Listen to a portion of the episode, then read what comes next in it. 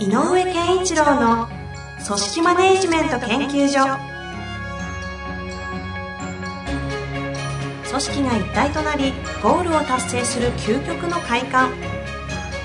上場企業から中小企業まで延べ200社以上の支援を行った井上健一郎が組織人に関するあらゆる問題を分かりやすく解説します。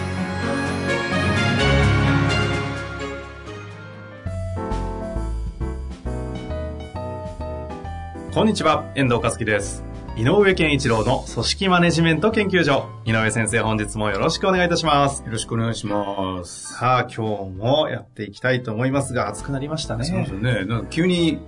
あの、梅雨明けしたりね。ありえないですよね。ありえないですよね 6, 月6月の後半でしたっけ、うん。すぐに開けて。よくこの暑い中、グレーの素敵なシャツを着れますね。もう汗びしょびしょになりそうな。いや、逆にあの、冷房のきついところがああるので、はいはい。どっち、両方の対応するとこれになる。あそういうことですか。なるほどね。あ、はいそういう発想もあるんですね。そうです。さあ、というわけで今日の質問に行きたいと思います。はい。えー今回はですね、えー CKP 経営大学校のマネジメント編で、はい井上先生がご登壇された時に来た質問をはい。ご紹介したいと思います。はい。自身より年上の部下に対しての接し方について教えてください。はい元上司で現部下の社員がいます。今はあまり仕事に対して積極性がなく、自分より下の部下に仕事を押し付けたりしてしています。そういった社員にはどのように接していけば良いのでしょうかなるほど。自分自身元上司ということもあり、なかなか強く出られません。これはね、結構しんどいんですよね。しんどいですよねね。やっぱり元上司なのでね、えどういうタイミングで転換したかにもよります。で、一つは、あの、まあ、難度が高い、低いって言っちゃいけないんだけど、えっ、と、役職定年みたいなのを設けてる会社で、うんうんうん。例えば53歳になったら役職がなくなりますよ、というような、あの、やっぱ更新をね、えっ、と、成長させるっていうか、はい。えっ、と、早く、えーそういうセクションに、あの、1、2ポストにつけさせるというような方針で、うんうん。役職定年を設けてる会社なんかであれば、えーある意味制度として仕方ない状況なので逆に言うと接ししやすい接しやすいとは思仕組み上、う、うん、仕組み上の問組織題なんでね上、諦めるしかないというそうか。そうなので、えー、とそんなにあの難しい問題ではなく、うんうん。まあ、あのこれから言うその接し方ね。を工夫すれば案外解ける、うん。ことを評価する部分もあるかもしれません。はい。で問題なのは、えー、とそうではないのに逆転が起きた。っ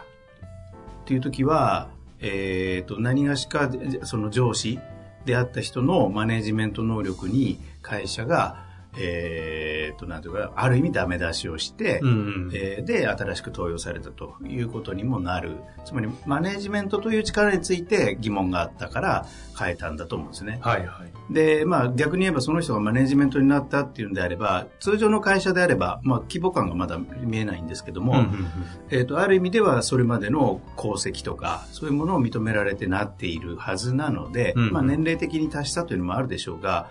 まあ仕事ができない人に、あの、マネジメントをつけるわけにはないので、うんうんうん功績があったということであれば、ある意味では現場の仕事はでもうできる力は持ってる、そもそも。抜擢登用されたわけですね。っていうことは前提としておかないとちょっと話ができないかなと、はい何が言いたいかというと、はいあの全部が違うんだとなるとちょっと話が複雑になるので今日はそんな前提の中で、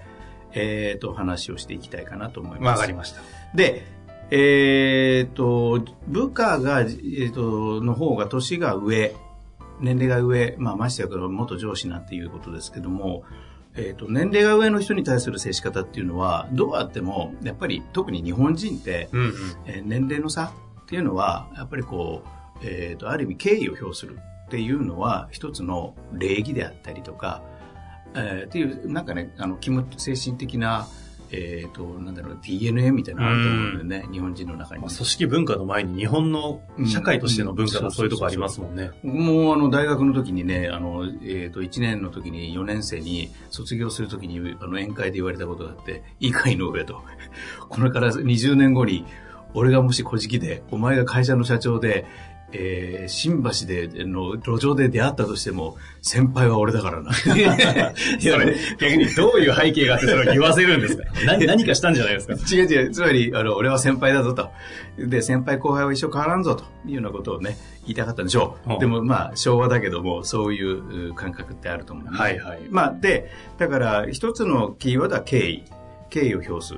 ことをベースに置かないと、えっ、ー、と、部下とはいえ、年上の人なんかは、えっ、ー、と、心を開いてくれないことが多い。ので、まずは、えっ、ー、と、上の上司にの立場にいる、年齢の若い方から歩み寄るしかもうないんであろうと思うんですよね。うん、うん、なんか何かの制度を入れる、何かの仕組みを入れることによって、心が変わるんじゃなくて、歩み寄っていて、あの、自分の、あの自分は元、えーと、上司という立場にいた。で、今、平になった。で、上司が後輩が、自分の部下が上司になった。みたいな状況で言うと、やっぱり元部下である、今の現上司、複雑だけど、が、えっ、ー、と、自分に対してリスペクトしてくれてる、うんうんうん、ある部分でね、うん、っていうのがないといけないので、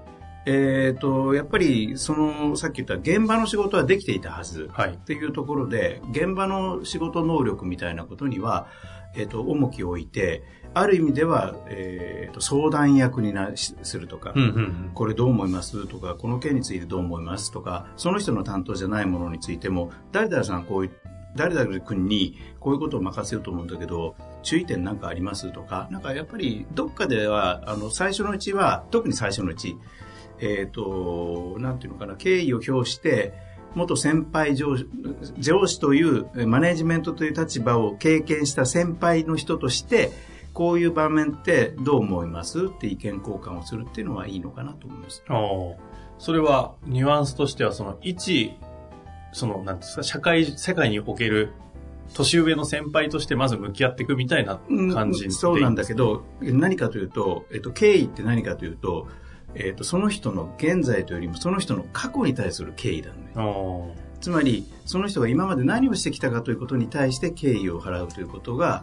あの大事で、うん、今こうだからというのはこれは上司と部下の関係が入れ替わってたりするから今もしくは未来っていうことではちょっとまずなくて、くて敬意っていうのは特に仕事でいうと、してきたことに対する敬意。だから、上司というマネジメントということを経験してきたことに対する、その能力が会社が認めていないにしても、マネジメントの経験者ということに対する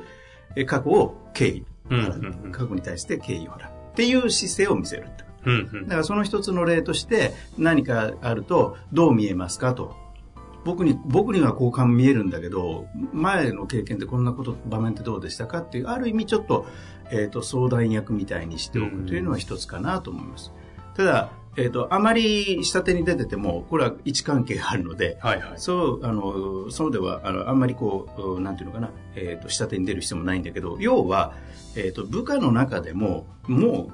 う、上司を経験した人なんだから、その人の位置を他の人と同じにしとくことは、適切ではない。うん、つまり、例えば、例えばだけど、えー、10人のセクションだとします。まあ5人でもいいんだけど、10人のセクションだとしたときに、10分の1ではなくて、その人に対して、あの、元マネジメントもやった経験者のミッションみたいな役割を担ってもらうっていうのが大事かな。うんうん、っていうと思うのね。で、ただそれをこちらから勝手に、例えば、じゃあみんなのまとめ役やってください的な、えっ、ー、と、なんていうのかな、こう、通り一辺倒な投げかけをするんではなくて、もし可能であれば歩み寄るときに、えっ、ー、と、一度、あまあ一回ね、こう、どんな機会でそれをやるかは別にして、やっぱりね、一番いいのは、その上司、今現部下、元上司の人の仕事の人生を紐解いて聞いていくっていうのがいい。例えば1年、できれば1年単位とかで、あの、何年の頃ってどういうことがありましたか？だから、あのー、嫌がるかどうかは別にして、イメージとしては、うんうん、あの、表にして書いてもらうぐらいな感じ。いつぐらいの時、もしくはこの1年ごと聞けなかったら、えっ、ー、と、何々さんの仕事の今までの人生の中で、うんうん、えっ、ー、と、大きく分けると、どのぐらい、何期ありますと。そうだな、大きく分けると5期ぐらいあるかな。うんうんでじゃあそれぞれのってどんな感じだったんですか？とかって言って何をしてたんですか？えっとどういうことを苦労がありましたか？とかどんなことをその時感じてたんですか？とかっていう、その人のその時のあり方とか感情とかが何に苦労して何を頑張ったか。この頑張ったが一番大事なんだけど。っていうのを聞いていくと意外と何に得意があるな方面があるのかが見えたりするのよその聞いていく行為は、一つはその、もともと初めからおっしゃっていた、敬意を表するということ以外で言うと、な何を目的としてこの。だから、敬意を表するため、敬意は過去に対して敬意を表する。と、うん、いうことは、知らない過去に対して敬意を表するんではなくて、知ってる過去に対して敬意を表した方が、相手は近づいてくる。あじゃあ、あくまでも敬意を表することが目的なんですね。ね、なので、場合によっては、えっ、ー、と、過去について、はいはい、どっかの機会で、こちらからぜひ教えてくれというふうに歩み寄っていく手はある。で、時間かけて、2時間、3時間かけて、申し訳ないけどね、教えてほしいと。で、こうどえーと、若い頃からどんなふうに仕事されてましたと、うんうん、昔のことも知りたいのでと。で、いつ、いつぐらいはこういう問題があって大変だったんだよとか、どうやって乗り越えたんですか？とかってやっていくと、その人のえーと、いいところ強みが見えたり、うん、えー、その人が意外にやっぱり、ね、上司にもなマネジメントにもなったことがある人って意外と何かね勲章的なねあのあれを持ってるのよ戦績を。あのなのでそこにちょっとフォーカスしてあげる。いやだとしたら実うちの,、ま、あのチームのこういうことをやってもらえないかってそこから入る。まあ、それは後々でいいってことですね。情報収集いっぱいしてから。そう。で、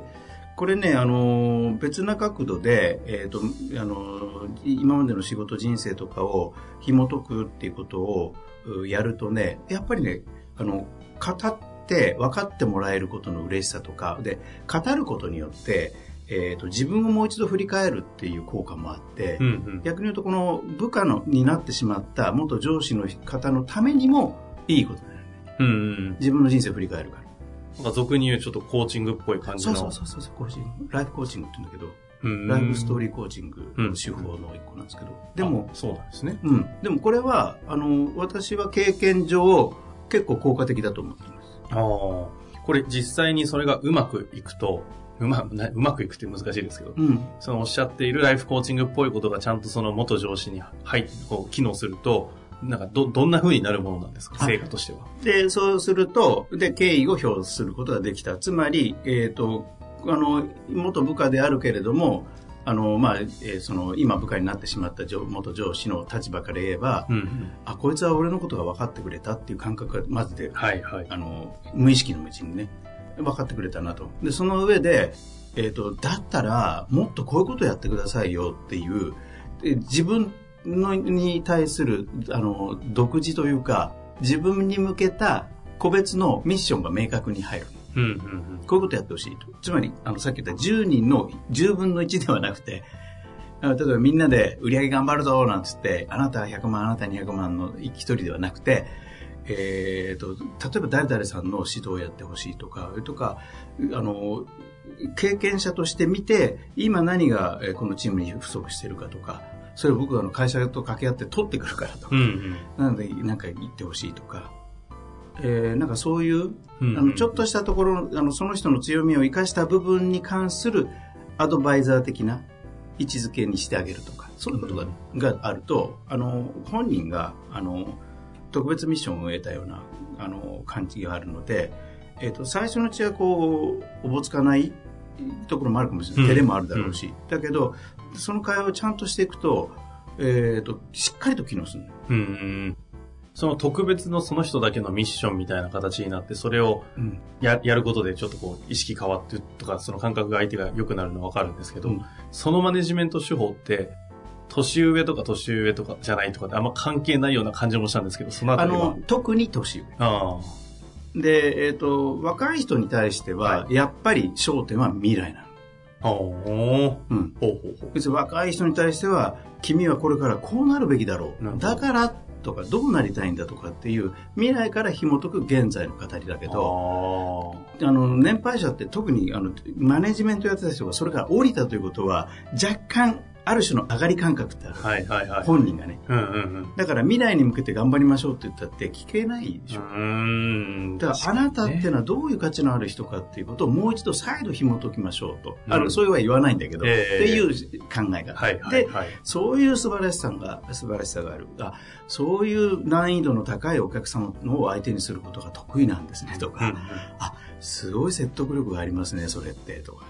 っていうと、それを誰かに伝えてほしいとか。はあで、それを使った立場として、まあ、ずあの、残念ながら、えっ、と、上司と部下というマネジメントと部下という入れ替わってしまったけど、このチームを良くするため、この会社を良くするために機能してほしい。はあ、なるほど。で、それは評価の場面でもちゃんと評価してあげなきゃいけない。うん。それをやってくれてたら。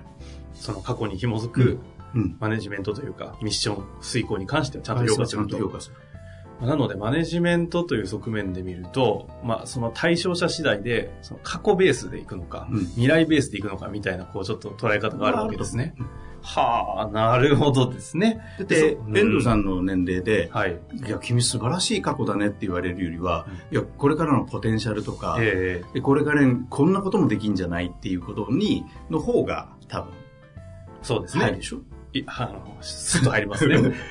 いや、過去言われても、ちょっと、もうちょっええと、まあ、の後にしてよって感じですね。でもね、40過ぎてくると、うん。やっぱり自分の、あのー戦果というかね、ええ。あの時乗り越えたかっていう、あの、武勇伝みたいなのが、あこれ大事な。そこをね、一つマネジメントする際の一つの尺度というかね、観点として、ぜひね、概念として覚えていただいて、そうですね。チャレンジしていただきたいまあですね。そのそれの話に行くっていうのは、そこにも一つ壁はあると思うんだけど、そういうことが一つあのできると、かなり関係性が変わるよということは一回置いて、じゃあどうやってそこにアプローチするかっていうのは、ちょっと今一度考えてみて、うん相手のキャラクターにもよるので、こうアプローチしたらいいよって一概には言えないから、でもやる目的はそなるほど。う。うん。非常にシンプルな回答でね、考え方分かりましたので、は活かせるんじゃないかなとはい思っております。はい。というわけで、井上先生、本日もありがとうございました。ありがとうございました。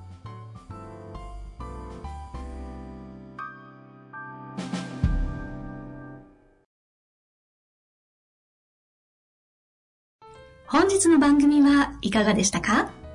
番組では井上健一郎への質問を受け付けております。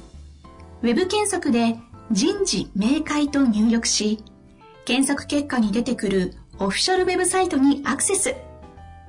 その中のポッドキャストのバナーから質問フォームにご入力ください。